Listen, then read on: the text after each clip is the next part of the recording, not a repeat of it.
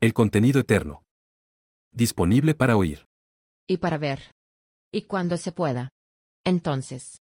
Leer. Narrado por Lorenzo. Creado por José Moya. Contenido dedicado a ti. Estoy convencido que las enfermedades se presentan y se mantienen por algunas de las razones que enumero a continuación. 1. Por el desconocimiento que tenemos sobre los orígenes y detalles de las enfermedades y sobre nosotros mismos y por no saber la capacidad que tenemos para solucionar nuestros propios problemas.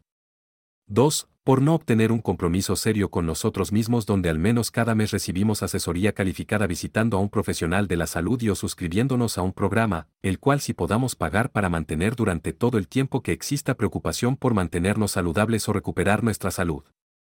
3. Por no considerar con seriedad un cambio de nuestro estilo de vida en donde no repitamos las mismas rutinas que existían cuando aparecen las enfermedades o se mantienen. 4. Por considerar que vivir es un hecho automático y no merece atribuirle los mismos parámetros que le atribuimos a las cosas o productos que nos hacen esforzarnos continuamente para lograrlos. 5. Por la distracción informativa que en crescendo, por repetición y por frecuencia se hace cotidiana y nos aleja de priorizar la vida como la columna vertebral de nuestra existencia. 6. Por la pésima actitud que tenemos ante lo desconocido y la pereza de no iniciar caminos que nadie ha transitados. 7 por la esperanza en un caudillo, un Mesías que provea el bienestar deseado como milagros.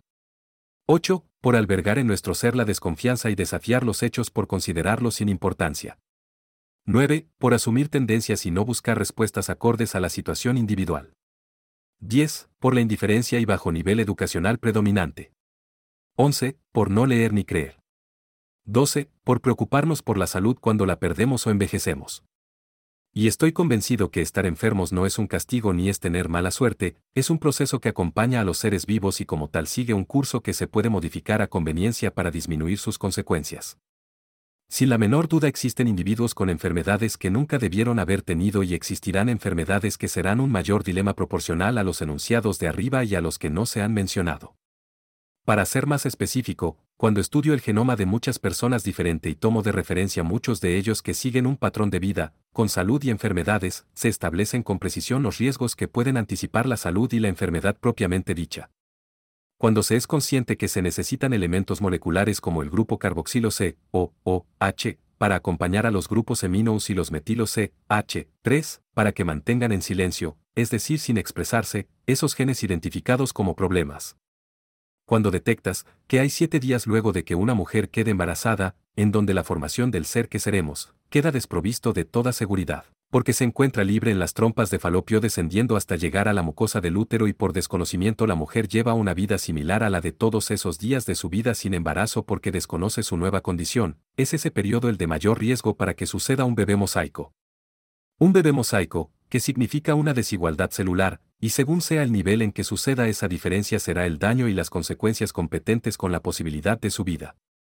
Entonces, cuando llegas a ese nivel de conocimiento, entendimiento y consideras que esos son los meollos de los problemas y vas a Google a buscar información y no la encuentras, por culpa de algunos de los enunciados enumerados arriba, con tristeza debes considerar que las cosas están peor y que de insistir en ser como somos y en lo que actualmente hacemos, habrá muchas enfermedades inmerecidas por doquiera y muchas personas valiosas que se apagará su luz antes de tiempo y en el mejor de los escenarios tendrán una calidad de vida en deterioro.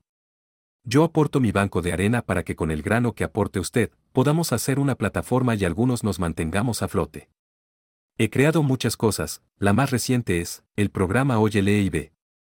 En este programa me rascaré las meninges cerebrales, es decir, pensaré mucho, para que mientras hagas tus propias tareas puedas escuchar lo que tengo que decirte y cambies tu actitud, para que leas lo que tengo que escribir para orientarte, y para que veas lo que con mucha pasión he creado para ti porque confío en el ser humano y en sus virtudes, donde la inteligencia es en mi opinión la más notable entre ellas.